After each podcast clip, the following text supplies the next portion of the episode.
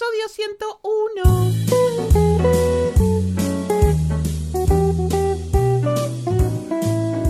Tres minutos después de la hora pactada, comenzamos de una manera especialmente puntual. Y volviendo Eh, a, a las fuentes, comiendo Exacto, caramelos. comiendo caramelos. Bueno, Me preocupa ah, un poco igual que Mm. empecemos tan, tan, no, no, no es habitual esto de empezar tan a horario, ¿eh? Faltaron problemas técnicos, yo creo que Mm. se nos va a incendiar la computadora. Ay, en no, el por medio, favor, ¿vale? no sean, no sean lechuzas. mm, Somos medio lechuzas. Bueno, antes, antes eh, de seguir, les damos la bienvenida a todos nuestros oyentes al eh, episodio 101, Capicúa, de Mi Gato Dinamita. Mi nombre es Tinto, allá está Susanet. Y Willy, Y Willy, ¿qué Y tal? Willy. Qué rico es todo. Mira, yo te digo que en el top de marcas de favoritas mías está Apple en primer lugar y. Mogul en segundo. pero Apple no la puedes comer, son, son... No, y no nos pagan ninguno de los dos. No sé por qué hago tanto. Y para los Bueno. que, la gente que está en México, en Chile y en... Pero todos los productos de esta gente son riquísimos. No sé por qué. Mogul es Son una marca, bueno, no sé si es una marca. Es un, es Yo un- creo que sí. producto. ¿Mogul de quién es? No tengo idea de lo acabamos de tirar. Arcor. Bueno, de Arcor. Bueno, entonces Arcor es una, una marca de golosinas y Mogul es su división de, llamémosle, caramelos de goma. Gelatinas. Gelatinas. Gelatinas varias. Este, pero lo que tienen las gelatinas, comparadas con las gelatinas que he probado por ahí, es que las Mogul tienen una consistencia muy particular, más dura que la gelatina común, quizá parecida a los ositos Haribo, que son muy conocidos en Europa y qué sé yo, pero este, son bastante firmes y, y muy ricas, la verdad que sí. Vienen sin TAC, o sea que la gente que es celíaca, que tiene intolerancia al gluten, nos puede comer. Está avanzando mucho el tema de la conciencia sobre eh, la gente celíaca. Entonces, en todos, en todos los eh, restaurantes ya, ya se ven en los menúes. Y, es notable las cosas que hay sin TAC que uno no pensaría. Hoy, fui a, almorzar a un lugar que en los postres había, por ejemplo, carrot cake eh, sin TAC, o sea que o utilizan algún tipo de harina no de trigo, este, o, o no sé cómo es, pero había varios postres que uno pensaría por la consistencia o los materiales que se usan normalmente, los ingredientes que se usan normalmente, tendrían TAC, pero no, no, se, se pueden hacer muchas cosas sin TAC. No es tan complicado y hay que tomarle la mano. Yo había hecho eh, torta de, de zanahoria sin tac y estuvo hace unos años y estuvo buena. Se usa como una goma que se llama, que es como la goma que se usa para las galletitas, esas que son medio tipo chicle, las Mm. merengadas. Mm. Bueno, se Mm. usa esa goma Sí. para darle como cierta elasticidad, porque si no, viste, la, la masa es dura. No Ajá. tiene la elasticidad del trigo. Claro. Entonces queda como una masa medio complicada y hay que agregarle este, cierta elasticidad y demás. Pero si no, va, va bien. Nosotros estamos acostumbrados. En mi familia casi todo se come sin tac, salvo cuando voy yo que mi madre se olvida y me da todo con, con, con trigo. Pero en general se come se, y ya entre comillas, olvida. Me, sin- me siento muy mal cuando viene una amiga que es eh, celíaca y me olvido de poner, de darle comida especial a ella.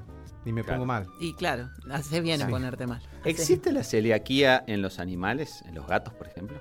Y La verdad es que, no sé, tendría que averiguar, tendría que ponerme a investigar. Lo que sí existe es que el animal, tanto gato como perro, no puede comer harinas. Entonces, Y debe ser un- alguna forma de, ¿no? Porque es básicamente la celiaquía, por lo que entiendo, es una variación, creo que es genético del asunto. eh, entonces, la zona del intestino que tiene que absorber eh, las, las harinas, digamos, este, no, no lo puede hacer. bueno, claro, en el caso de los gatos y de los perros no pueden absorber bien los hidratos de carbono ni, ni tampoco los granos porque su organismo y su cuerpo no está desarrollado para eso. Claro, son carnívoros. Son carnívoros. Entonces, claro, a veces vos le das y le provocan alergias, le provocan diarreas, les provocan un montón de malestares en el estómago y eso tiene que ver porque los gatos y los perros no pueden comer hidratos de carbono y casi toda la comida que es in- industrial para abaratar costos se hace con hidratos de carbono y granos. Mm. Claro. Porque es barato un grano de baja calidad o hacer harina con el pico, la cresta, la pata. Y entonces Mm. meten todo eso más todos Qué los rico. desechos de los mataderos, que son desechos literal. uno cuando compra un, un producto para, para darle al, al animal tiene que tener en cuenta que tiene que ser de grado humano. O sea, que vos lo puedas comer y que no te pase Claro. nada. Sí. Claro. Y eso no sucede. ¿Eso se llama grado humano? Grado humano. Grado, grado humano es que es apto para ser humano sin que Claro. le, le afecte. No para mí, que yo, yo te digo, me decís pata y, y cresta y pico, eh, estoy para probar un poco. Pero el ser humano normal, el ser Claro. humano normal. Sí, lo que pasa es que además de la Nosotros no seríamos grado humano porque... No, no, Ah, qué no, bueno, no, no tengo que gritar ahora. Además de la cresta y la cola y, la, y el pico y todo eso que meten, hay cosas que no querrías probar, como el estiércol o como eh, todo, todo lo que es la sangre que queda en el piso de los, mata- de los mataderos, que las levan, la- las rasquetean así y se las meten a la, a la comida. Es un asco. Bueno, no sé, yo a, mí a mí me gusta cuando queda eh, se revienta la morcilla y Ay. queda ahí eh, rasquetear es rico. Bueno, pero se entiende perfecto, se entiende perfecto. Pero bueno, Ahí es- vamos a buscar eso. Y vamos a buscarlo para, para el futuro. Susanette pero, investiga y eh, buscará material. Para- hacer para- alguna este, investigación, ¿no? Sí, Ah. con, con cámara oculta. Sí, con, con la energía que tenemos para la producción, ¿no? No, pero a mí me gusta. Encima tiro ideas yo. Yo estoy, estoy como. Se viene un, un episodio medio feminista o Sí, 100% sí, feminista. Y podemos después hablar en, en futuros episodios sobre los anima la explotación animal. Ajá. Y hablar un poco de los animales en el cine. Así volvemos Por al cine. Sí. Y, y qué piensan, porque la verdad es que. Bueno, no quiero entrar en ese tema porque vamos a agotarlo ahora. Por eso, por eso. Pero podemos saltar, sí, al tema de hoy, que es algo que ya estuvimos tirando un poquito eh, en las redes, porque como ustedes sabrán, si escucharon el episodio anterior, estamos este, buscando mucho la participación de nuestros seguidores y oyentes. Entonces ya fuimos tirando encuestas y, y, este, pidiendo audios al respecto. Y básicamente eh, de, lo que, de lo que vamos a hablar es un poquito acerca de este mito o realidad, y eso es lo que vamos a desgranar, de la independencia de los gatos, porque en, en este River Boca de la mascota doméstica entre el perro y el gato, siempre eh, la sensación es que el perro es mucho más dependiente y, y apegado al- a su humano que el gato, que el gato parece mucho más este, frío y que no da bola y que si, si el humano este, no está, entonces el gato no, no, no- no- nada, no, le- no le pasa nada y sigue haciendo su vida porque es muy, muy independiente. Y ojo que Entonces tenemos eh, investigaciones ¿eh? para avalar esta... Sí, sí, sí. eh, sí, no es que vamos a hablar así... eh, A por boca de jarro A boca de jarro. No. O sí, pero bueno, también tenemos No. gente que no va a hablar a boca de jarro. Nosotros seguro que sí, nuestras opiniones, pero después este, está la ciencia detrás de todo esto. Claro, claro, claro. ¿Quieren eh, hablar un poco de qué significa ser independiente? ¿Tienen por ahí la definición del diccionario? He buscado independencia y me dice cualidad o condición de independiente. Esas son las No. definiciones que no nos sirve. Esos Así son a- definiciones insoportables, Sí. sobre todo cuando las buscas desde el Kindle, que no te da la opción de buscar otra, de ir a otra. Claro. Entonces claro. no estoy, con, podés. estoy con la compu. Pero bueno, acá tengo independiente es que no depende de otro, que sostiene sus derechos u opiniones sin admitir intervención ajena y que es autónomo, trabaja por cuenta propia. Bueno, listo. Empezado, empieza el debate. A ver, también está el tema este que también vamos a hablar, si es por naturaleza son así y cuando se domestican cambian o mm, siguen manteniendo su naturaleza original. Un equipo de expertos en veterinaria conductual de la Escuela de Ciencias de la Vida de la Universidad de Lincoln, en el Reino Unido, ha realizado un estudio cuya conclusión determina que la relación entre los seres humanos y los felinos en cuanto a términos de protección y seguridad difiere entre lo que eh, sienten los perros y los gatos. Es decir, Mientras que los perros perciben a sus dueños como parte de un entorno en el que se sienten muy seguros, los gatos, al contrario, no sienten este refugio protector, causa por la que son mucho más independientes. ¿Se entiende? Mm. Unos necesitan la protección, lo sienten al- al- a la protección los perros del entorno y los gatos no. De hecho, ahí me gusta la frase que sigue que dice, a un gato puede satisfacerle interactuar con su dueño, satisfacerle, Ajá. pero no depende de él para sentirse seguro en el entorno que sea. Lo que concuerda con su carácter independiente y solitario. ¿sí? Esta especie tiene ese carácter.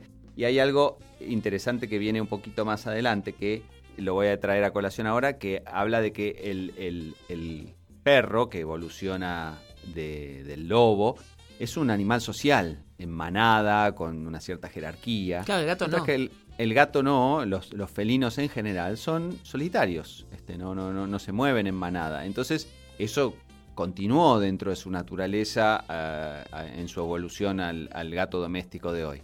Tiene, tiene mucho sentido esto. Y además es una de las cosas que yo recalco mucho a la hora de, esta gente que tiene muchísimos gatos en su casa y que les digo, los gatos son solitarios, son cazadores solitarios, son territoriales.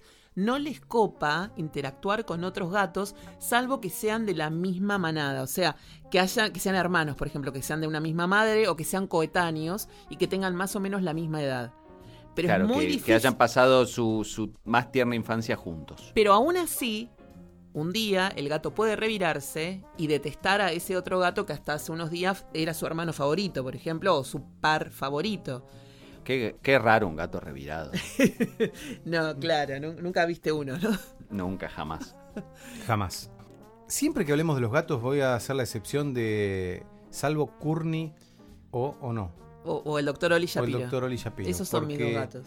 ¿Eh? Esos son, muy especiales, muy especiales. sí, son bastante, bastante, no sé, dependientes. y se llevan bien entre ellos, me parece, ¿no? No, no se llevan bien entre ellos. no se llevan bien entre ellos. Bueno, pero eso lo vamos a, debatir en un rato cuando me toque a mí dar mi testimonio. Claro, claro porque tenemos testimonios de mucha gente y también internos. Sí, sí, sí. Tenemos... De todos los, de todos los integrantes de este programa que tienen gato. Y vos que tenés este, perro. Y Willy que tuvo. Yo tengo perro y, puedo, y puedo hablar de los perros. Que tuve, por suerte, que tuve. Eh, que tuve para poder hablar, digo. Claro, sí. Claro. sí, sí. Estás escuchando Mi gato dinamita. Vane es una seguidora de las más antiguas que tenemos en Mi Gato Dinamita en Twitter. Que no quiere decir que sea vieja, ¿no? no Sino que simplemente arrancó, arrancó al principio. Exacto, exacto, exacto. Y lo que tiene Vane es que su, su gato, uno de sus gatos, es muy, muy famoso. Se llama Balú. Y es como el gato estrella de mi gato dinamita. Todos lo aman a Balú. claro que sí. Y la otra gata es Chiqui. Y yo no quiero adelantar mucho, pero ahí en esa casa hay un favoritismo. Mm. A ver. A ver qué dice.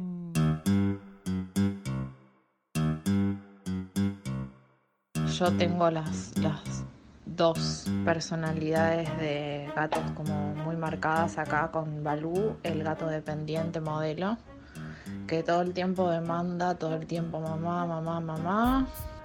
Tiene mucha necesidad de que uno le esté preguntando cómo está eh, o lo esté llamando o no sé, te doy un ejemplo, estamos cenando y estamos en otro ambiente, él se viene a la habitación y empieza a llamarnos, necesita como que estés todo el tiempo encima de él. Por eso sufrimos mucho cuando estamos muchas horas fuera de casa por, por él, más que por Chiqui, que es todo lo contrario. Chiqui es autosuficiente. Em, si no tiene comida, se las rebusca. Sí es mimosa, porque en ese sentido a Martín se le trepa y está todas las noches en las que Chiqui se le trepa a Martín, pide su dosis de cariño. Balú no hace eso. A Balú tenés que ir vos y acariciarlo y a él le encanta que vayas y lo acaricies porque le gusta eso. Que vos te traslades y te muevas por la casa para ver qué está haciendo él y a ver si está bien, si necesita algo. Mira, ahí está justo llorando. Pero bueno, eh, esas son las diferencias más marcadas y mi relación, sabes que para mí son todos ellos. También sabes que Balú es mi preferido. Pero no me imagino la vida sin ellos. ¿Lo escuchas? Está diciendo mamá. Ahí está.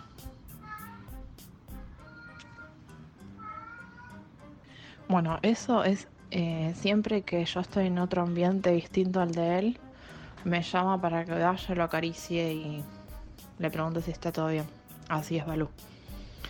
Chiqui por lo pronto está acá al lado mío y ni te enterás si la tenés al lado. Nos consideramos una familia y nos preocupamos por lo que ellos necesiten o quieran o les haga bien y en tema vacaciones, por ejemplo. Al menos procuramos que se quede mi hermana como para que tengan alguien familiar que, que les venga a dar de comer. Y yo sufro un montón las vacaciones, la verdad sufro un montón. Con los años como que fui aprendiendo a, a despegar un poquito, pero si sé que viene otra persona que no es mi hermana es como que por ahí lo sufro más, porque por Balú, porque él necesita que ver una cara conocida y alguien que entienda que él necesita más que una caricia como cualquier gato, ¿entendés? Una caricia en el lomo y listo.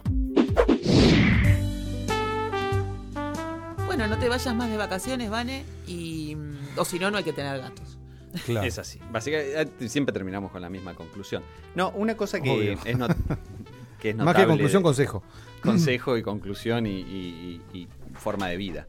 Claro. Eh, una de las cosas que noto eh, de, de las diferencias que marca Vane acerca de Balú y Chiqui es que eh, si bien Chiqui es la autosuficiente que como que se las arregla sola y Balú es el que más necesita que lo atiendan, a la hora del cariño, Chiqui es la que sube, se sube sola y, y- y- y va a, a acariciar ella primero, mientras que el otro, nada, espera que lo vayan a buscar. La Claro. sensación que me da es como que Balú disfruta que lo atiendan. No solo de, de- de- de darle de comer y de atenderlo y qué sé yo, este, digamos, en su vida normal, sino también el cariño espera que todo le vaya llegando. Y a la vez eh, es como una cosa simbiótica, porque también está esa necesidad de cuidarlo que, que siente Vane y se tradujo en, por ejemplo, este, sufrir unas vacaciones cuando tendrían que ser un momento de, de- de relax y esparcimiento, ¿no?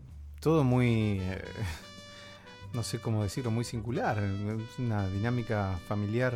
El gato gritando mamá desde allá. Es como un poco extraño todo, ¿no? Eh, digo, Yo sé que tenemos fotos de Balú, pero suena a que es como un, un pequeño enano en realidad y no es un gato, porque ya habla, exige, o sea, no Eh, parece algo normal. Claro, es un- una cosa extraña. Hay muchos seguidores que aseguran que sus gatos dicen mamá, que los llaman y que es Sí, sí, hay, hay mucha gente como.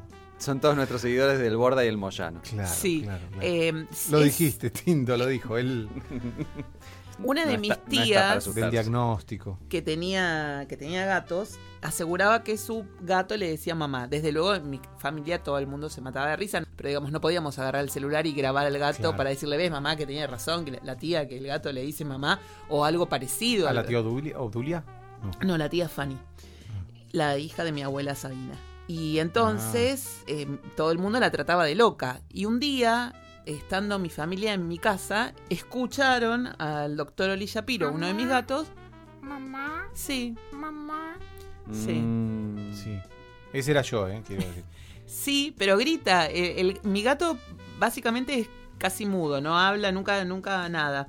Y cada tanto, cuando ve una mosca, hace ese tipo de sonido que es como para hipnotizarla. mm. Entonces, mamá, mamá, mamá, mamá, mamá, y empieza a tic, tic, tic, tic. Con los dientes a, a a castañetear y es ahí cuando le pega el zarpazo y nada, se cae porque no, no tiene la habilidad de cazador, pobre. Ah, ¿Qué, Pero qué gatos tan particulares? Yo los únicos maullidos distintos que escuché de los gatos del barrio o lo que fuera, digamos, son los maullidos apasionados, ¿no? Los, los maullidos de, los maullidos de que uno tiene ganas de salir con un zapato a que se vayan de la terraza. Es bravo. Pero, pero a la vez es cortarles el, el momento, da, da un poco de impresión. Pero no, yo no, nunca vi un gato eh, que yo, hipnotizador de insectos. hacen un, un sonido muy particular cuando, cuando ven una mosca o un bichito y lo quieren cazar. Hacen como un ruido con los dientes y es muy... A mí me encanta ese momento, es muy gracioso. ajá. Pero bueno, volviendo a la dependencia e independencia, me- yo me, esto lo, de- lo debería decir ya casi al final. Pero es clave con lo que dice Vanessa acá. Bueno, Eh, bueno, nada, decilo vos, Susana. El título es Los gatos aprecian las relaciones recíprocas con sus cuidadores. Lo que ella tiene con eh, el gatito eh, Balú. Balú, eh, es recíproco. Los gatos parece que captan muy bien la dimensión de la, de, de la posibilidad de dar que tiene el, el- el humano. Y entonces se adaptan mucho a eso. En O sea- argentino es le sacan la ficha.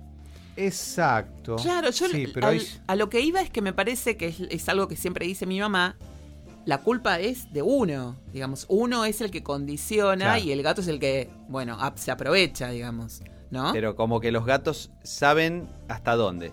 Este me da mucho cariño, voy a tratarlo de esta manera. Este no me da bola, lo voy a tratar de esta Sí, otra por ahí manera. que se aprovechan o Claro. le saca la ficha, todo eso eh, genera cierta ci- cierto juicio moral. Es verdad, es verdad. Esto ¿No? es porque Eh, es no, así lo es que le sale. que son como si fuera, podríamos decir, justos, en todo caso. Mm, Pará, pará, yo no voy a esperar más de quien no me puede dar más, ni voy a dar más a quien no me da. O sea, si yo quiero que me acaricie y no me acaricia, bueno, yo no voy a ir. Como si generaran ese equilibrio o esa cosa justa, ¿no? Salvo mis gatos, que si vos no les das bola y ellos quieren, Exacto. se te van a ir encima y Sí, van a, frotarse hasta que vos, agotado y diciendo, bueno, basta, no molestes más, aceptes darle un mimo. El porque- otro día lo sacaste varias veces de arriba de la mesa Ay, cuando Dios. venía hacia mi mano. Estábamos cenando, mantel hermoso, todo.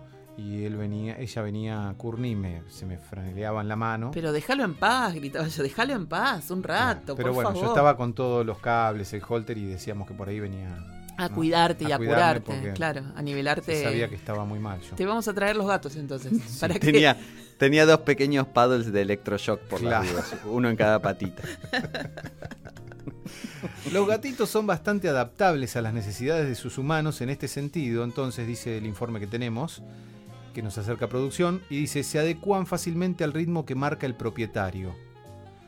Vane, se ve que tiene un ritmo intenso, podríamos decir, de amor. Sí. Lo hacen sin quejarse y su naturaleza independiente y autosuficiente les ayuda a desarrollarse bien sin la necesidad del mismo nivel de interacción que exigen sus homólogos caninos. El gatito es como que cargosea, tu gatito sería como más perro. El, el gatito no cargosea si no hay feedback y Claro. el perro, bueno, no sé, son estudios en el Reino Unido, ¿no? Es que hicimos una encuesta en Twitter, que es la, la encuesta más fidedigna que hemos podido comprar, Sí. Sí, sí, sí, la que pudimos pagar, o sea, cero. claro. y, y nos dio un resultado muy, muy sorprendente, porque hicimos varias preguntas, cuatro, eh, en realidad, ¿la tenés por ahí, Tinto? Eh, la tengo por acá, dice así. La pregunta era, en el episodio 101 de nuestro podcast, este mismo que estamos grabando, vamos a hablar de la supuesta independencia felina. ¿Cómo es tu gato? Decía la, pregunta. Y tenía cuatro opciones eh, elegidas por producción, que era súper independiente, re dependiente, digamos en la otra punta, se cree un perro ya directamente el extremo, o no puede estar sin mí, ya una cosa de, de- de- de simbiosis total. Y lo notable es que de los 162 votos, está prácticamente eh, repartido en forma ecuánime, porque tenemos 23% eligió la opción súper independiente, 28% la opción redependiente, 24% de, eh, eligió se cree un perro y 25% no puede estar sin mí.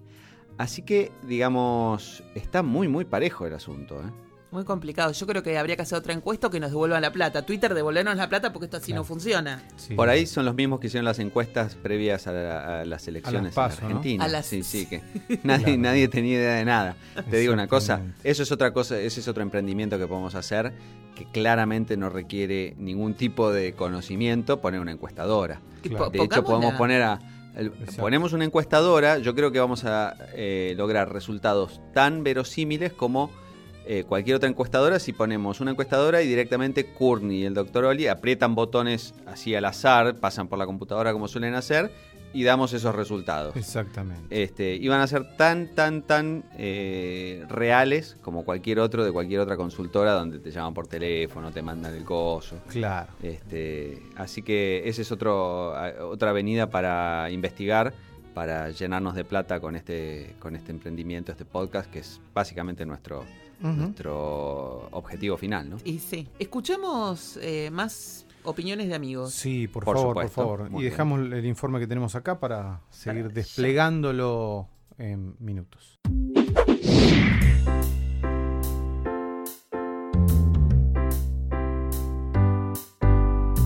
Hola, soy la nena Monstruo, más conocida como Mariel, eh, y voy a hablar mal de mi gato Frodo, eh, que cuando era chiquito yo tuve la intención de que no durmiera en la cama conmigo este, y le ponía trabas para que no entrara directamente a la habitación y él todas las trabas las vencía. Este, y fue una eterna lucha hasta que, bueno, un día dije, bueno, está bien, hace frío, quédate. Y ahora que ya tiene como nueve años y medio, obviamente duerme conmigo pegado a mí, sea verano, sea invierno.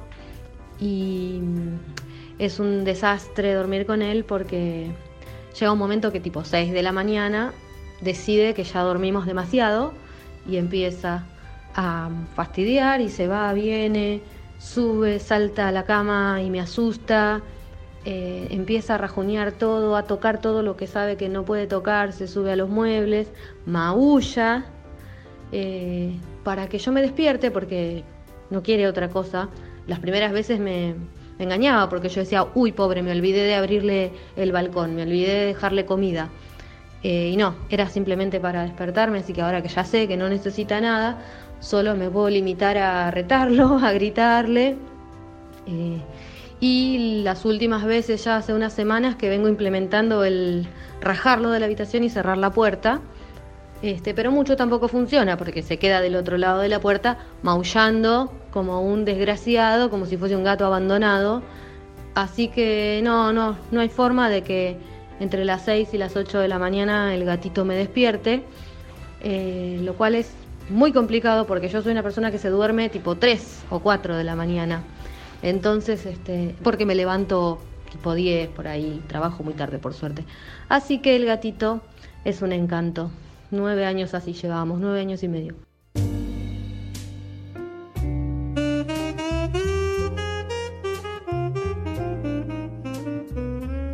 Quiero escuchar las opiniones de ustedes. Recién? ¿No? ¿No? tengan gatos. el, el sueño es sagrado, gato. El sueño es sagrado. Claro. Yo lo que estoy notando es que si bien estamos tocando el tema de dependencia o independencia, me parece que las interacciones del gato en general, siempre generalizando esto, eh, no son interacciones de dependencia o, o, eh, simplemente porque el gato decide Romper las bolas. eh, exactamente, decide molestar. Es el gato que dice, no, no vas a dormir. Es el gato que dice, no, no vas a comer tranquilo. Es el gato que dice, y vamos a hablar un poquito de esto quizá más adelante, no, no te voy a dejar estar en el baño este, tranquilo. Ahí Susana pega el alarido, ¿no? En- Por favor. Es algo Eh, de no creer. Pero Claro, porque si el gatito, en relación también al programa anterior, si durmiera como un osito de peluche hermoso al lado, sería hermoso, ¿no? Pero el problema es que jode mucho. Porque es noctámbulo. Pero además de eso, parece es que. malo. co- ¿qué- qué- no es malo. ¿Qué Quiere, quiere que vos estés alerta como él. ¿no? Claro, claro. Y no se puede. Habría que explicarle que uno a la noche duerme. Lo que pasa es que, bueno, es un animal y el animal no entiende razones. El animal Mm. entiende instintos. Y su Mm. instinto es noctámbulo y cazador.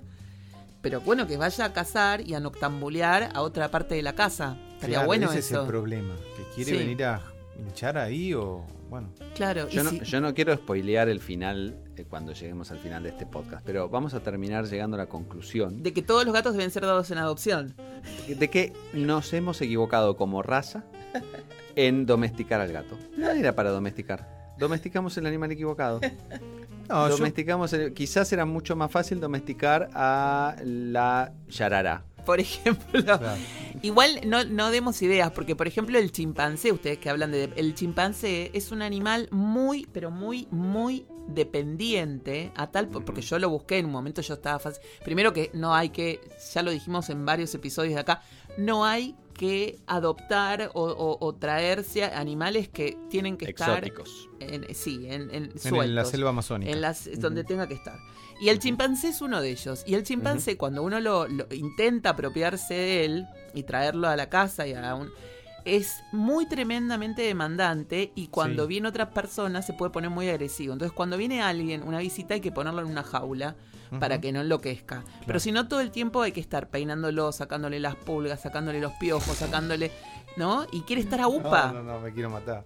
Quiere estar Es muy a de upa. estar a upa. Es muy de estar a upa. La única vez que eh, un chimpancé no está a upa es cuando está, no sé. Cuando se está comiendo el humano. O, o sacándose esas fotos graciosas para los pósters de los 80. Claro. El chimpancé sentado en el inodoro, el chimpancé Claro, claro. vestido con un pañal, el Tenía chimpancé levantándole que- la pollera a la señora y así. Tenía una amiga que tenía un chimpancé. Me acuerdo, la fuimos a visitar una vez a la casa Tigre y tenía un chimpancé. ¿Por qué? Pero hace 20 años atrás. Sí, no, no, no, ahora no vamos a ir a denunciarla, pero te- No, no, terrible. pero podría preguntarle. Y capaz la yarará también es dependiente, habría que ver. Pero, a ver, perdón, porque acá se nos pasó un pequeño detalle. Vos decís que estuviste por, digo, antes de, de- de reflexionarlo y todo, tuviste como cierto impulso o interés en adoptar un chimpancé. A mí me encantan los patos y me encantan los chimpancés. Claro. Pero claro, cuando uno ve un chimpancé en una foto o en una película o bueno, no sé, en Pinterest, parece todo idílico, pero es un Claro. animal que necesita estar libre.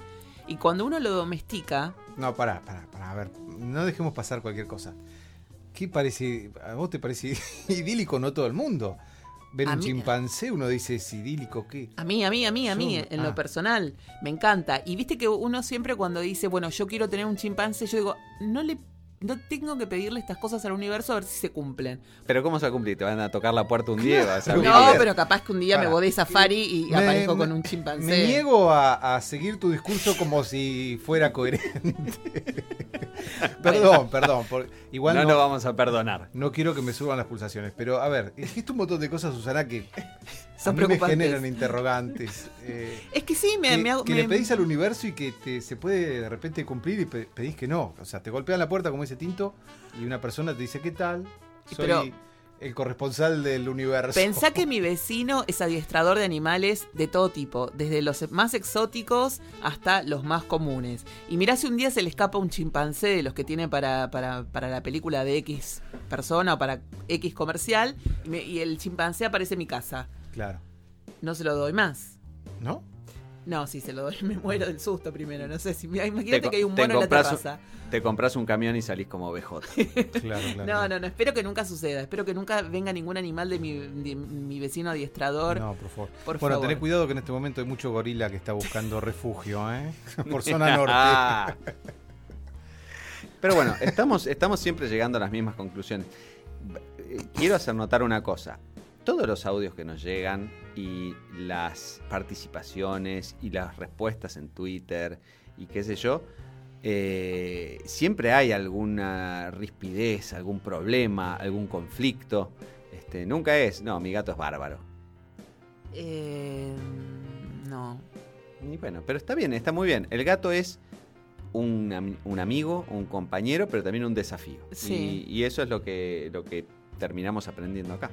Tenemos el de Juan. Juan es, eh, es un amigo que vive en, en Santa Fe. Ay, pero no está equivocándome de provincia. Se llama Simple Macedonio en Twitter, arroba Simple Macedonio. Y él tiene un gato que se llama Chimichurri. Un gato que, mm, que cuando él lo encontró estaba con otros dos. Eran eh, unos bebés recién nacidos muy salvajes, indomesticables. Y fue muy difícil que él pudiera adoptar ese gato. Es, tiene como una cruza de bengalís. Y, mm, si ustedes buscan las fotos de que tiene Juan en su Twitter o en su Instagram, van a ver el pelaje del gato y es un gato bengalí. El gato bengalí es un gato mucho más salvaje que el gato común, digamos, que mis gatos. Y necesita otros cuidados y necesita también descargar más eh, energía en el exterior. Y él lo que cuenta sobre su experiencia es la siguiente. Susan, te estaba por contar que mm, una noche lo di por perdido a Chimichurri. Él se escapó por una ventana y no volvió en 48 horas. Lo busqué por todo el barrio y no aparecía, no daba señales de vida ni nada. Eh, para colmo de males, escuché a un vecino decir que un perro había matado a un gato. Eh, estaba un poco mal yo. Resulta que al- a la segunda noche eh, estaba, estaba por irme a dormir y siento los maullidos de mi gato, porque cada dueño reconoce el maullido de su gato, por más que tenga 5, 6, 7 mil gatos, cada gato tiene un maullido particular. Y, y así como de la nada, Jimmy apareció en la puerta de mi casa maullando. Eh, cuando abrí entró furiosamente hacia el recipiente de la comida y el agua, comió casi como un eh, náufrago y, y después durmió toda la noche al lado mío. Eh, es muy, es muy particular el gatito. Bueno, ya lo cantaba Miguel Abuelo, no adoptes nunca aquel gatito ben- bengalí. Exactamente. Bueno, Chimi es un gato muy independiente. De todos, lo- de todos los testimonios que tenemos, es el único gato absolutamente independiente. Si bien duerme, no sale de noche, durante el día anda atorranteando y cazando colibrís por, por la zona o por el, por el jardín. Y se ve que hay muchos, porque mientras hablaba Juan, eh, se escuchaban. Tiene una casa increíble Los con un, con un jardín muy grande y el gato está como quiere. Y, y él se angustia mucho, Juan, porque no quiere que, que se coma todos los pájaros del barrio. Pero es como su coto de casa privado, es muy lindo eso. Muy Claro, lindo, claro, muy claro. lindo y todo el tiempo le trae algún bicho, así como una Como ofrenda. como ofrenda. Claro. Entonces estamos como en la antítesis, eh, como en el polo opuesto, ¿no? De todos los otros gatos que son como no solamente de interior, sino que además son consentidos, mimados, eh, ¿qué más? Manipuladores. Este es como salvaje, es un gato Claro. más en estado salvaje. Ajá. ¿no? Qué interesante. Que aparentemente, a ver, si Juan no le diera de comer, se mata de risa, porque tiene, tiene todo lo necesario para seguir sobreviviendo. Se queda ahí, te digo, casi porque Le, le tomó cariño. es como pescar en la pecera y le tomó cariño y dice, bueno, este muchacho está muy bien. Pero si un día Juan, este, no sé, viene la policía y se lo lleva por algún problema legal, eh, no le va a pasar nada a- a- a su gato. No, aparte puede elegir, a ver, hoy que me voy a comer, un, un pájaro carpintero, bueno, allá hay uno. Ahora me voy a una, una torcaza. Es que es muy frustrante cuando uno tiene en su casa un gato para mm, cazar lauchas o ratitas, que a veces, quien no dice, no vas a tener ni lauchas ni ratas con un gato, y vos ves al gato comiendo de la comida junto con la rata, como me pasó a mí. O sea, ¿Se hicieron amigos. sí.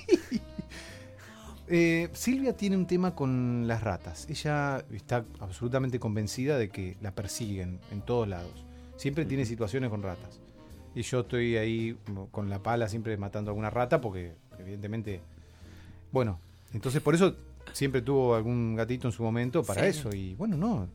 Las rayitas comía al lado de, de la rata. Se habían hecho íntimos.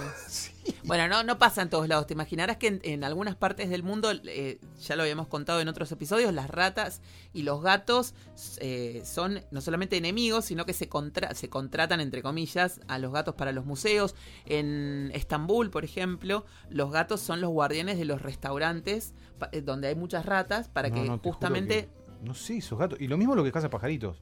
Por suerte, bueno, no, no tuvimos caso- gatos cazadores de pajaritos, pero eh, realmente eran. No, no cazaban nada, ¿no? Y ese tema de, de el gato que sí caza y lo lleva como ofrenda, ahí hay algo de una muestra de, no sé si cariño, De gratitud. respeto, gratitud o algo para con su humano, ¿no? Sí, sí, sí, porque los, ve- todos los veterinarios dicen, ¿no? No rechaces o no te enojes porque te trae una rata y te la deja en la almohada porque es un signo de que te quiere. Por suerte no me estaría pasando. Y me Es más, dicen, deja la rata en la almohada durante un par de meses para mostrar que estás contento.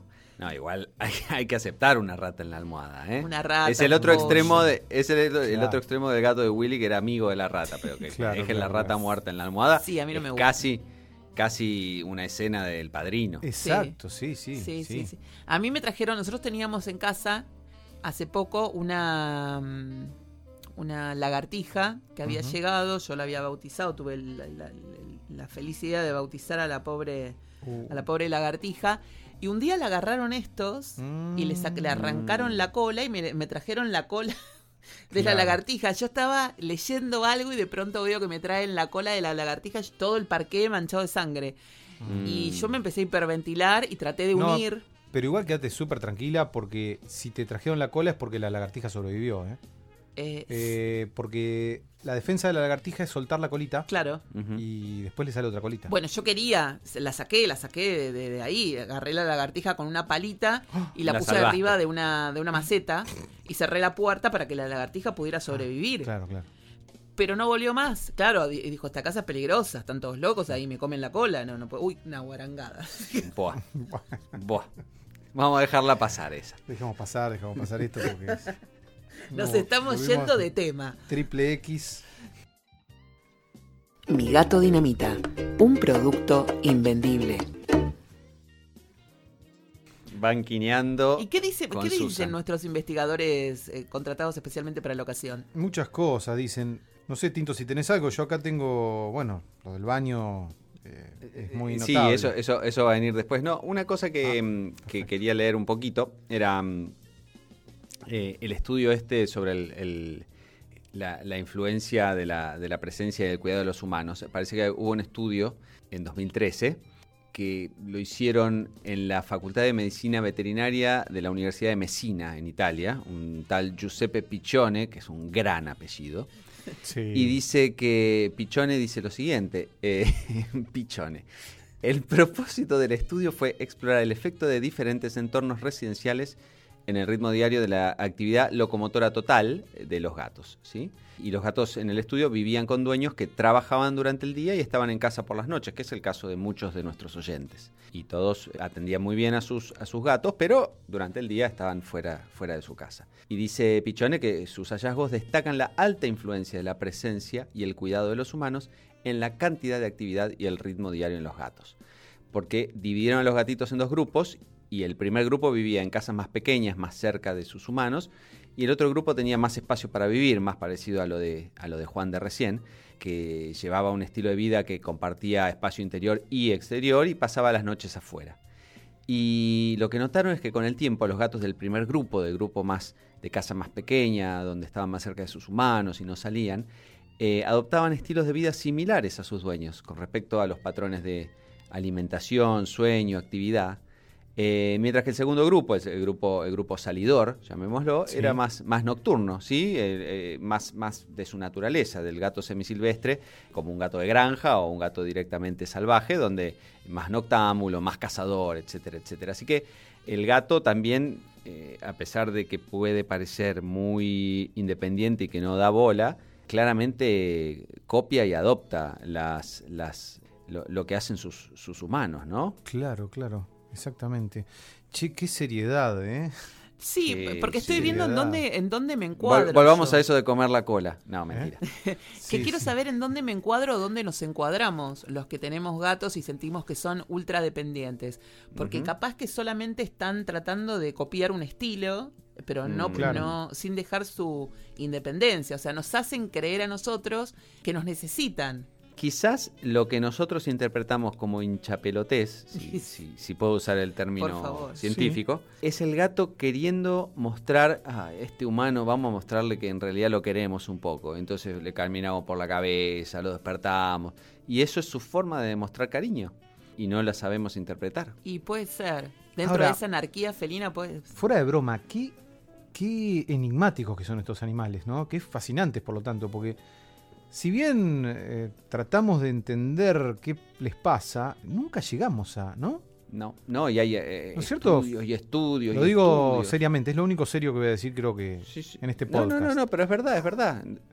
100, Son 100 unos episodios hablando de los ¿eh? gatos y no, no, no sabemos más que al principio. A- a- Enigmáticos. antes de escuchar el- la- los próximos testimonios, les voy a contar que una vez yo había ido a la, a la veterinaria con uno de, con, con Antonio, que es mi gato el que falleció en abril. Y yo le dije a la veterinaria, ay, mi gato es ultra dependiente. Cuando yo me voy, él se queda llorando del otro lado porque me extraña. La veterinaria iba poniendo cara que es imposible de describirla, pero una incredulidad total. Y me miraba de reojo, con el ceño fruncido. Y me decía, ah, bueno, sí, sigamos. O sea, no me dio ni cinco de atención. Habrá dicho, está el sí, bueno, dale, sí. Justamente el gato es re dependiente y te está esperando del otro lado de la puerta. Bueno, sí, dale, sigamos. Eh, Mm. No nos vamos a preocupar por eso. Sigamos Mm. con, con otra cuestión del gato. La- no te creyó. no. no. No. No, no, no, no, no. Me dijo, te voy a dar unas gotas para vos y las vas a empezar a tomar. Ah, bueno. Claro, para que yo cortara mi dependencia con el gato. Pero como las... Disculpa. La veterinaria. ¿La sí, veterinaria sí, te, te medicó vos? Sí, sí, sí. Me dio unas gotas, de verdad. Ah, Sí, sí, sí, Me dio unas gotas para que yo tomara y para que fuera yo la que cortara la dependencia, mi dependencia emocional con el gato y dejara de atribuirle cosas que el gato no hacía. ¿Eran gotas para humano o Era para gatos? Para humano. No empezaste a hacer pis en las piedritas, no, No, pero tuvo empecé a secundarios. Mamá, mamá, mamá. Tenemos el testimonio de, de Leri, por ahí, ¿no? Más complicado. El de Leri y el de Puppy Parker, que son más complicados y ya vienen con medicación, como nosotros. Más... Ah, bueno, bueno. Hola Susanet, hola chicos de Mi Gato Dinamita. Quería aprovechar que están hablando sobre la supuesta independencia felina para contarles de mi gata, de Duquesa. La tengo hace tres años, más o menos, y cuando ella tenía siete meses la abandonaron en una jornada de castración en Villa Celina. Eh, yo me entero por, por Face, estaban buscando urgente que salga un tránsito porque la gata estaba recién operada y no, no tenía dónde ir, básicamente, porque la habían dejado. Así que la, mm, me la trajeron en tránsito y en cuanto llegó, eh, ya está, no se fue más. Yo creo que esa, esa ese miedo a la- al abandono le, le quedó siempre y apenas llegó no me podía ir de casa que se ponía a llorar angustiada como si me estuvieran matando. Yo en ese momento vivía en planta baja y en el primer piso estaba mi mamá, era como un PH pero hacia arriba. Y cuando subía, no sé, a comer con mis viejos, a merendar, lo que fuera, salía al patio a maullar desesperada, que no la podías parar con nada, que hasta que no bajaba ella no se calmaba. Y cuando me iba a laburar lo mismo, mi vieja me, me decía que, que se la pasaba toda la tarde llorando en el patio, mirando para arriba, pensando que yo estaba ahí. eh, y cuando yo llegaba del laburo, ahí se calmaba, el reclamo y el reproche, de, me hacía reproche de porque la había dejado tanto tiempo sola. Ella, me- me- ese, ese maullido de reproche que te hacen. Y también cuando llegaba yo comía, por ahí no comía en todo el día y me esperaba que estuviera. A la madrugada me despertaba también por mimo, a veces dos o tres veces por noche. Y para comer también yo me tenía que sentar al lado de ella viéndola comer, esperándole. Decía, bueno, listo, ya está, Du, volvemos a la cama. Y aparte tenía, tiene todavía una forma muy intensa de mostrar cariño. eh, y por ahí a veces cuando los acaricias y te hacen ese mordisquito chiquitito, ella te arrancó la mano. Así que por eso y un par de cosas más consulté, eh, o sea, como que empecé a buscar a ver unas formas de, ayudarla y le terminé dando flores de bach. La intensidad no la bajó mucho, se calmó un poco ahora que, que tengo una, una perra también rescatada. El apego se funcionó. El apego por lo, en realidad, eh, más que la flor de Bach, yo creo que la- le ayudó tener una compañera perruna. Encima con los gatos se lleva re mal. Eh, mi vieja tiene dos gatos y la, la- la quisimos integrar, la quisimos socializar y casi se los morfa. Es súper territorial y, y no, no acepta a otros, otros gatos, pero con perros como que se la banca. Pero bueno, fueron un par de meses de, de frasquitos de, flores y parecía que iba bien, después de vuelta para atrás, así tiene, tiene sus momentos, por lo menos ya no me despierta la madrugada para que la vea a comer, pero sí duerme pegada a mí y donde estoy yo viene, viene ella, ya sea en el baño, en la cocina, en el sillón, como que siempre tiene que estar donde hay gente, pero sobre todo donde estoy yo. Así que bueno, la, la independencia felina es un mito que nos, que nos vendieron para, para que aceptemos a los gatos, pero es todo mentira, son súper, súper dependientes todos. Un beso. Hola, soy Valeria, la humana de Catalina, y con respecto a la dependencia les puedo contar que hasta hace un tiempo mi gata me tenía totalmente identificada con la alimentación, al punto de que eh, para comer yo me ponía en cuclillas, ella se subía sobre mis piernas y yo con una mano sostenía el plato de comida y con la otra trataba de sostenerme de algo para no caerme y hacerle algún mimito. Eh, comía solamente de esa forma, hasta que, bueno, di con un conductista felino que me explicó que eso estaba muy mal porque le genera un estrés y una ansiedad, especialmente cuando el humano no está y yo paso varias horas fuera de casa, como 10 horas por día por mi trabajo, este, entonces era malísimo para ella, bueno, y para mí también. Por suerte lo pude corregir con bastante esfuerzo y, sintiéndome muy culpable porque ella al principio quería seguir así, pero bueno, ahora por suerte esas conductas ya las pudimos eliminar y la realidad es que está mucho más tranquila, más mimosa. Antes vivía siempre muy ansiosa, pobrecita. Em, y bueno, y lo que sigue haciendo es, por ejemplo, me espera cuando me voy a bañar, eh, se sienta sobre el inodoro y me espera, o, en la alfombrita que está al lado de la bañera, entonces cuando yo termino de bañarme no tengo dónde pisar, o piso en el piso directamente. Em, y bueno, la puerta de mi baño nunca se cierra, salvo cuando hay visitas, pero cuando estamos las dos solas está siempre abierta y ella me sigue. Em, y especialmente en invierno, también a la noche, tipo 11, 11 y media, ya se quiere ir a dormir, pero quiere que yo me meta a la cama. Entonces empieza a subirse a la mesa, a los muebles, a maullar como pidiendo algo y no sabes qué es lo que quiere porque tiene todo, pero lo que quiere es que yo me meta a la cama con ella para dormir sobre mis piernas. Eh, y bueno, a veces logro no darle bolilla y otras veces hago todo rápido para ir y, y darle el gusto, qué sé yo.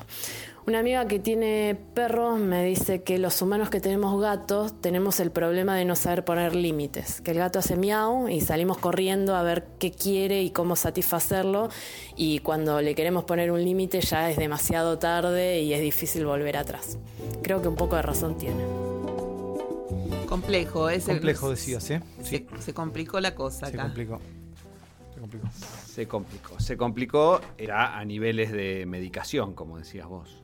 La dependencia ya es extrema. Tenemos el ejemplo que eh, citábamos un poco antes y que Susan también lo vive un poco, del gato que eh, entra al baño y espera a que, que su humana o humano este, haga lo que tenga que hacer ahí, se bañe o lo que sea. Claro. Este, y no, no se va de su lado. Esto en relación a los gatos que son animales eh, que suelen imitar al, dueño, ¿no?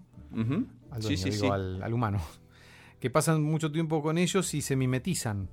Exacto, exacto. Si llegas a colocar su caja de arena en tu baño, como lo hacen muchos dueños de gatos, podrías notar que con frecuencia tu gatito parece usar su baño mientras tú estás usando el tuyo. Totalmente grita Susana, ¿no? Pero sí, totalmente. Qué pesados, ¿viste? Pues decís, tenés tres cajas de piedritas, que te puse tres cajas para que tengas para elegir. Ah, sí. Sí. Tienen más baños los gatos que vos, Susan. Sí, sí, yo tengo uno, lamentablemente. Mm. Ellos tienen tres. Y tienen que venir siempre cuando yo o me voy a lavar los dientes, siempre. Claro, claro, claro. Es como una cosa de decir, bueno, basta, sos un denso. Claro. Anda a otro lugar. Pero qué bárbaro, Pupi está totalmente convencida que son el animal más dependiente que hay. Directamente. directamente. Ella dice, no solamente este, todos. Todos. Y, que, y, que, y que reciben, en, este último testimonio hablaban de que, de que la gente con perro directamente ya hasta se compadece un poco, ¿no? Sí, vos tenés perro, así que no hables como si estuvieras afuera del tema. No, pero yo me compadezco de ustedes también, de, vos. No, mi perra, mi perra... Eh, ¿Cómo anda Estrellita? Anda muy bien, anda muy bien, anda este, ahí siendo vieja. Ay, eh, sos un desalmado. Es vieja, no, no, no, es un dato, es un dato. Y yo ya ahora fue, fue mutando sus... Eh, la forma cariñosa en que, le, que yo le digo era chiquitita o estre o qué sé yo, y ahora es viejita chota. Cuando entro y le digo, hola viejita chota, ella viene feliz de la vida a saludar. Y, pero no, es, es, es mm, Estrellita es muy compañera y seguidora eh, no le gusta estar sola, digamos, siempre trata de estar eh, con alguno de nosotros. Tiene, según su horario, la persona a la que acompaña. ella duerme eh, en la habitación de, de Gonzalo, de mi hijo más chico. Ah, lo entraron. Eh, Va- vamos sí, todavía. Entraron Sí. porque vamos a contarle a, a nuestros oyentes que el problema es que Estrellita era eh, perro de exterior y no la dejaban entrar a la casa para dormir. Dormía afuera. Y- No, ella dormía, bueno, dormía en el, en el lavadero, digamos, entonces Sí. era como un semi afuera, llamémoslo. Eh, y con el tiempo y la edad y los achaques de la vejez, que ya tenemos miedo que en cualquier momento estire la pata, Ay, Dios mío. eh, la fuimos, la fuimos eh, porque ha tenido este, episodios donde estaba bastante enferma, qué sé yo, entonces ya ahí dormía con nosotros, y bueno, y ya quedó, eh, medio que le, le damos todos los gustos, así como, viste, la, fundación Make a Wish, digamos, este, porque está como eh, ya, ya, este, hacia la salida, ¿no? Pero mm, entonces como, como eh, ahora está dentro, digamos, está, está fuera durante el día, un ratito y corretea y qué sé yo, pero después cuando estamos nosotros, eh, duerme con Gonzalo, después eh, eh, cuando, mm, no sé, almorzamos o, o cenamos y está dentro, eh, se pone abajo de, de Mateo y este, cuando están los chicos, no sé, viendo tele, tiene el lugar donde se apoya ella. Pero no es cargosa. Está cerca y mantiene una respetuosa distancia. No, Eso es no, se trepa, no se sube a las camas, no, se, no va donde no tiene que ir. Eh, la verdad que el único problema que tiene Estrellita es que problema nuestro, que nunca la entrenamos bien y, y suele hacer sus cosas en cualquier lado. Pero aparte de eso, es muy, muy respetuosa de espacios y lugares. Claro, yo me estaba dando cuenta, Estrellita es un amor. Eh, yo me estaba dando cuenta mm, hace poco cuando decidí que mis gatos iban a dormir fuera de mi cuarto y yo empecé a extrañarlos, que el problema eh, en mi casa soy un poco yo, porque mm, cuando no están... Un, porque un ellos poco, es- Susan. un poco. Ellos están casi el 99,9% pegados a mí. Ahora, cuando ellos se van, porque a veces durante el día se van al living y se ponen a ver por la ventana o se tiran ahí en el, en el, en el piso cerca de la ventana porque da el sol y entonces están en otro lugar. Y yo los extraño y empiezo, si yo estoy trabajando, ¿dónde estás, Courtney? Vení. Courtney, Curna, Curna, meu, meu. A romperle la voz, a, a- a- a molestar al gato para que venga. E- Entonces, siento que la dependencia en este caso es mía. Como que los hice totalmente a mi modo. Y si bien yo soy muy, muy fóbica, que todo me, ago- me agobia, que me estén encima, necesito de esa dependencia felina, ¿no? Como ese de interactuar todo el tiempo con... Una, una molesta total soy, la verdad. A la vez, o sea, puede ser un extremo que, que no sea el más sano, pero uno tiene una mascota también, o sea, uno opta por adoptar una mascota porque busca a un, un- un, digamos, compañía y, y- y interactuar. Entonces es lógico también que si no te dan pelota en todo el día, eh, digamos, ¿para qué, ¿para qué tenés la mascota? Es como la gente que tenía una tortuga. ¿Qué tipo de mascota es una tortuga? Yo tuve una tortuga. Y no sabes dónde está todavía. No, en Necochea primer- tenemos no, dos tortugas. Se, mi- se fue y desapareció un día, pero no, no nos dimos cuenta como a los tres meses nos dimos cuenta, porque era lo mismo que tener una piedra, una Claro, piedra claro. caminante.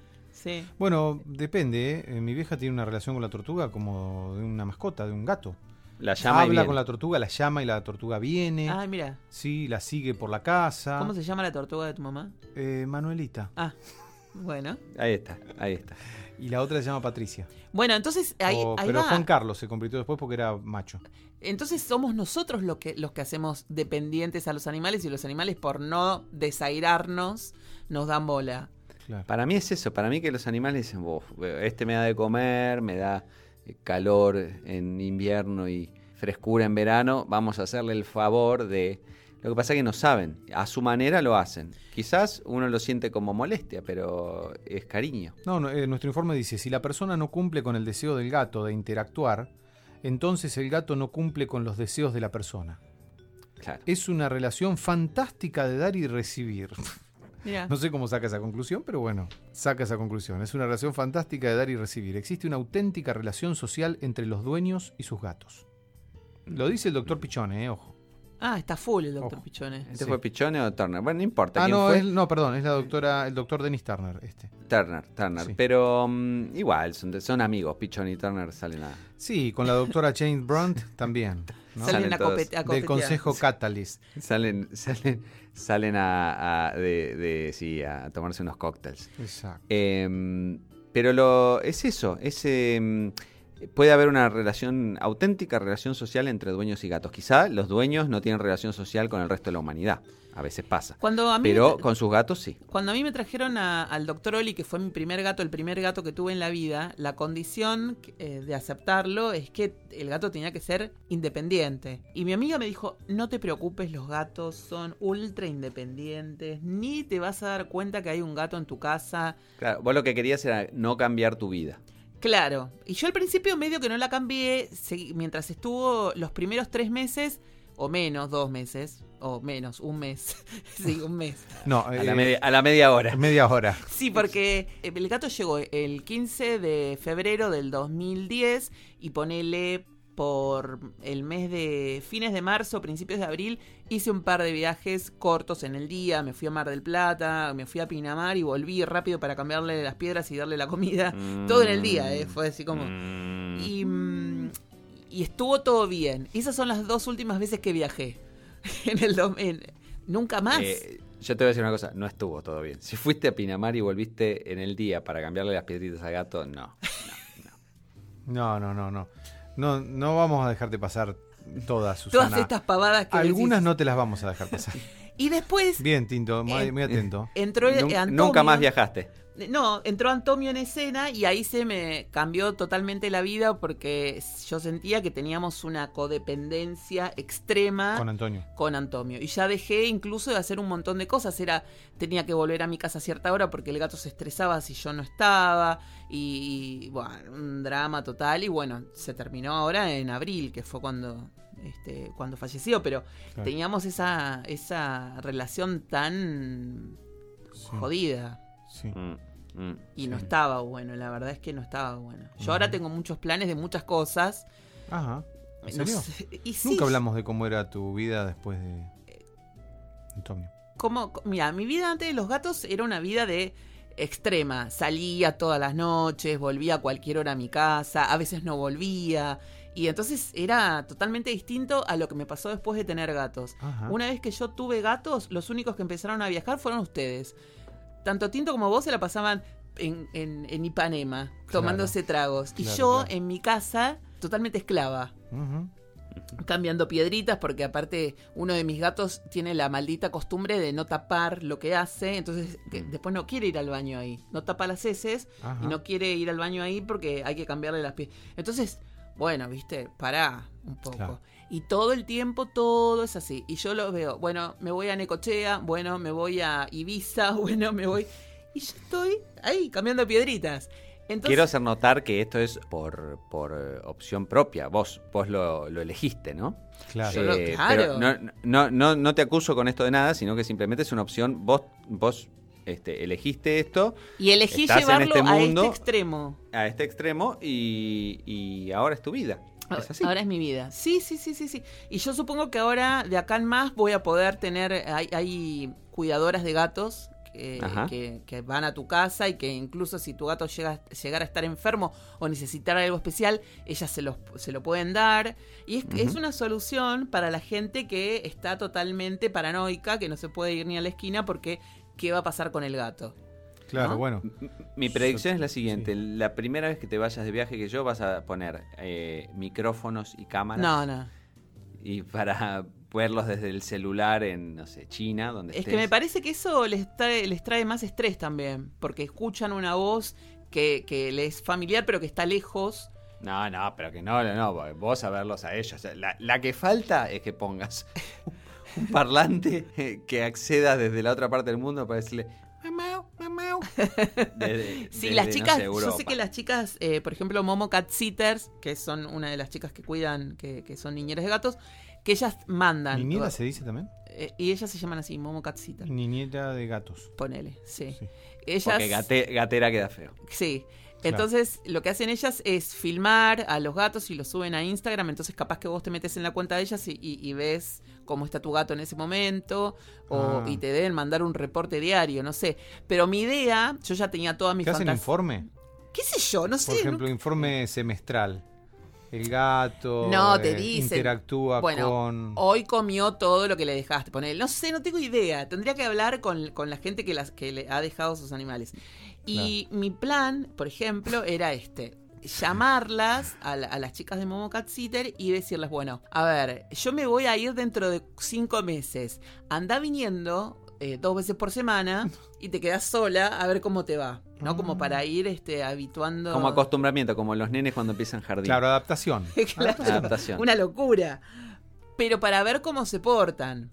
Yo creo Claro. que van a estar regio porque, insisto, mi madre dice que todo es mi culpa y que cuando ellos están con otras personas no hacen el quilom, el lío, el Claro. desastre, el descontrol que hacen cuando están conmigo solos. Mm, como los niños. Como los niños.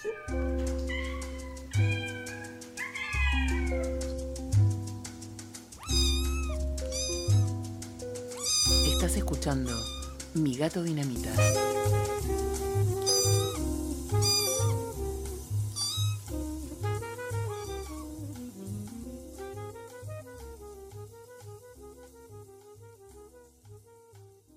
Che, nos llegó un mensaje de último momento. Sí. Uh, A ver. Respecto a la supuesta independencia felina. Bueno, en este, en este momento convivo con tres gatitos, Juana y sus dos cachorros, Mona y Capitán Coscacho, Koski. Si bien las dos gatas no son para decir fa qué dependientes, es como que son más tranquilas, les gusta dormir, cariñitos y la comida y listo. Pero lo que hace a Koski, Koski es como una sombra o extensión mía. Donde yo estoy está Koski. Yo no soy libre de ir al baño, de, de estudiar, de ir al patio, a la terraza, a ningún lado sin que el gato me siga. Y a donde no puede ir, rasque la puerta, llore y grite. Desde que lo tengo prácticamente no sé lo que es dormir de corrido. Porque a las 5 de la mañana el señor le gusta despertarme, que yo ya esté a su disposición, me salta por la cabeza. Encontró que la mejor forma de, de tener mi atención es hacer ruido para que me enoje. Entonces salta al respaldo de la cama y empieza con la patita a rascar la puerta del placar que tiene un espejo. Entonces ya me despierta, trato de sacarlo de la habitación, cerrar la puerta, error, porque rasca la puerta como un desaforado. Obviamente paso al plan B, que es ver si tiene comida en el plato, jugarle un poquito, hacer cualquier cosa para que se distraiga y me deje tratar de dormir un par de horas. A veces lo logramos, a veces no. Eh, la verdad que es cero, cero independiente. Él es una proyección. Eh, cuando me voy al trabajo se queda sentado en la puerta mirándome. Eh, cuando vuelvo y abro la puerta, él ya está ahí esperándome. No puedo cocinar sin que salte a la mesada, pase las patas por todos lados. No puedo estar en la computadora sin que él venga, toque, meta las patas. Eh, lavar la ropa sin que salte al lavarropas. Eh, nada, prácticamente no, no me deja hacer muchas cosas solas.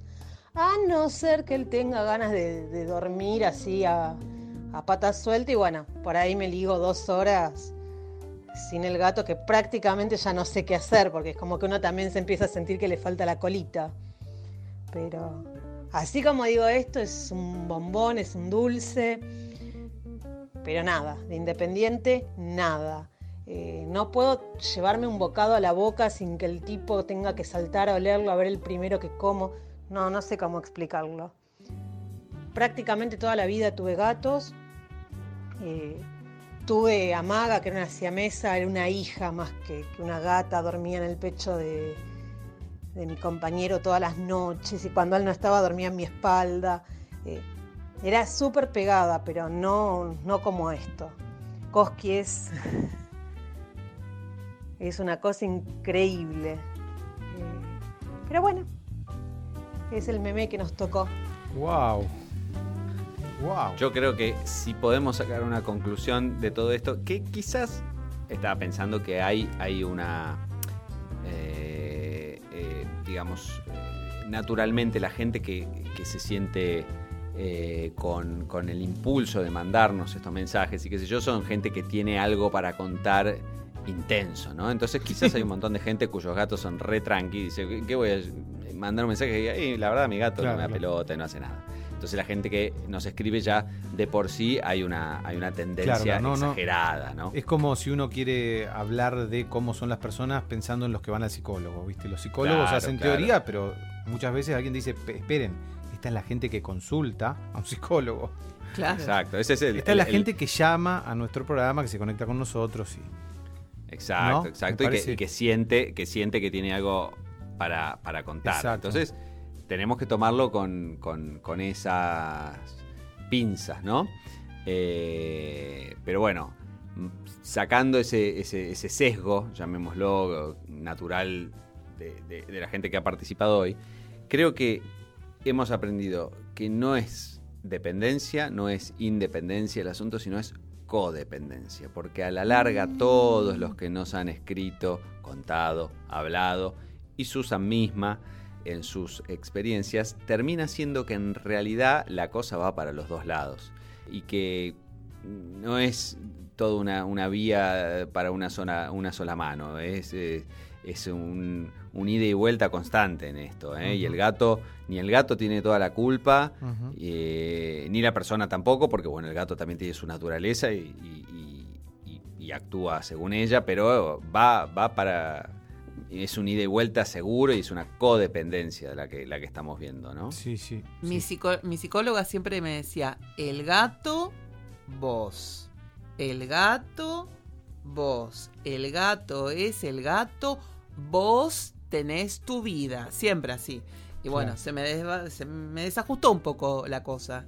Hace unos cuantos años ya. Se me fue de eje. Bueno, recién también lo decía nuestra querida oyente que eh, cuando esas dos horitas el gato duerme es que, ay, ya extraño su colita. Y ¿no? sí. Claro, claro, Claro. claro, es eso. Es eso. Es eso. Así que me parece que me parece que si hemos descubierto algo es que el gato depende del humano tanto como el humano depende del gato. Puede estar un poquito para un lado, un poquito para el otro, pero pero hay hay para los dos lados. Yo les propongo, además de, de este momento en que nos vamos a relajar un segundo tomándonos, ¿qué les gustaría tomar? Yo, yo quisiera un whisky Un doble. Un whisky, hace No, rato que no tomo un- whisky.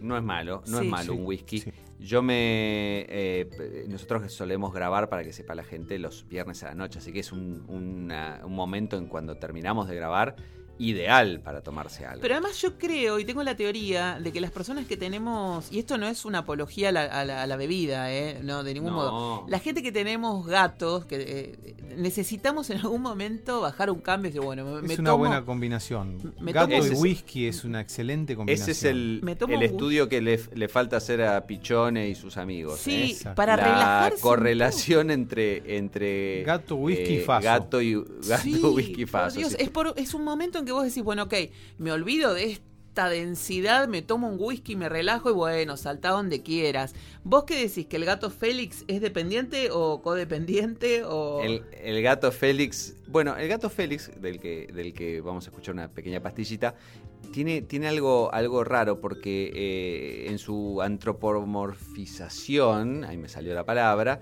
perdió mucho de lo que es ser gato y después este, había mucho de magia en él. Este, entonces, lo, lo notable del gato Félix es que era gato en apariencia y después no tenía mucha... Este, eh, digamos, eh, no, no, no, no, no actuaba tanto como gato. Era, era, era una excusa el tema de ser gato. Pero eh, vaya uno a saber, ¿no? Si, si, si era dependiente o independiente. Porque me parece que había perdido mucho de, de- de- de su naturaleza gato. Lo domesticaron. Lo domesticaron demasiado al gato, al gato Félix. Nuestros oyentes habituales habrán notado que últimamente estamos haciendo muchas encuestas entre nuestros seguidores en las redes sociales acerca de la vida con sus gatos. Y estoy seguro de que si pudiéramos extender nuestras encuestas a todos los humanos con gatos alrededor del mundo y preguntarles el nombre de sus meninos, es muy probable que el más popular termine siendo el clásico Félix. Pero, ¿quién fue el gato Félix original? Para bucear en la respuesta tenemos que remontarnos al año 1919, cuando el estudio Paramount Pictures estrenó un corto animado, mudo, dada la época, protagonizado por un gato llamado Master Tom. El corto era una producción de un estudio de animación neoyorquino, propiedad de un señor llamado Pat Sullivan, y había sido dirigido por un dibujante y animador de nombre Otto Mesmer. Ante la popularidad de ese primer corto, el estudio produjo otro también protagonizado por el tal Master Tom, pero para la tercera entrega decidieron cambiarle el nombre por Felix the Cat, o Félix el Gato por estas pampas. Y ahí comenzó la leyenda, con casi 200 cortos estrenados entre 1919 y 1928.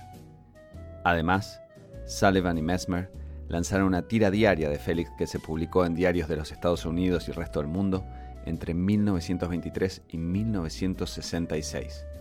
Y a través de lucrativas licencias la imagen de Félix en juguetes y avisos publicitarios pasó a ser moneda común. Por ejemplo, la concesionaria Felix Chevrolet de Los Ángeles mantuvo su característico cartel de neón con la imagen de Félix en la esquina de Figueroa y Harvard desde el año 1923 hasta hoy, y varios escuadrones de la Fuerza Aérea de los Estados Unidos usaron a Félix como mascota desde la Segunda Guerra Mundial en adelante. Lamentablemente, la transición al cine con sonido fue problemática para el estudio, y a esto se sumaron los problemas de alcoholismo y depresión de Pat Sullivan hasta su muerte en 1933. Disputas sobre el copyright hicieron que el personaje animado de Félix entrara en una especie de limbo hasta el año 1953, cuando Joe Oriolo, un ayudante de animación que había trabajado junto a Otto Mesmer, logró hacerse cargo del personaje y relanzarlo en cortos televisivos, produciendo 260 episodios durante cinco temporadas. Ya en los años 80, Don Oriolo, hijo de Joe, tomó el control del personaje y lo mantiene hasta hoy, licenciando imagen y merchandising y está produciendo el ocasional largometraje. Así, entre los cortos originales y posteriores revivals, los cómics y los juguetes, Félix tiene un lugar bien ganado entre los personajes animados más populares del siglo XX. Terminamos esta sección con un dato notable acerca de Félix. No solo fue uno de los primeros dibujos animados en el cine y protagonista de una tira diaria clásica en la prensa, sino que ostenta el honor de ser también una de las primeras imágenes en ser transmitidas por televisión de aire. Cuando en el año 1928 se estaban comenzando a realizar las primeras transmisiones de prueba, los técnicos e ingenieros a cargo usaron un clip de un disco de pasta girando en la bandeja de un fonógrafo, sobre el cual se posaba dando vueltas y vueltas una figura de juguete de Félix, el gato. Y bueno, así vamos llegando al final de esta que tuvo mucho de... Eh, hoy no hablamos de psicoanálisis, o, muy tangencialmente de psicoanálisis, pero pero se sintió, se sintió como una sesión grupal, ¿no? No se imaginaban que toda esta gente que nos habló podría haber estado en persona, todos eh, eh, en ronda con sus sillas contando, hola, mi nombre es Pirulo y soy codependiente de mi gato. Y esto es, esto es un poco eso. Y obviamente eh, tenemos que cobrar. ¿Qué se está cobrando una sesión de una horita y media en estos No es un hecho capitalista el psicoanálisis. Es buenísimo, económicamente cierra por todos lados. Eso, ¿no? Pero trato de no ganar plata con eso. Por eso hiciste el curso. Vos, ya cerraste y yo seguí hablando y aclarando. yo ya estaba haciendo las cuentas, Willy. Perfecto, y Tinto también, por lo que muy veo, ¿eh? Bien, Estamos con la registradora acá que le encaja. No, no, Susan, está abriendo el Excel. no, y, para combinar esto con eh, el, buen tino que tiene Willy, podemos hacer una paga y una, eh, ahí con el, con el eh, hijo de... Mi gato dinamita. Seguimos en Spotify, YouTube e Instagram.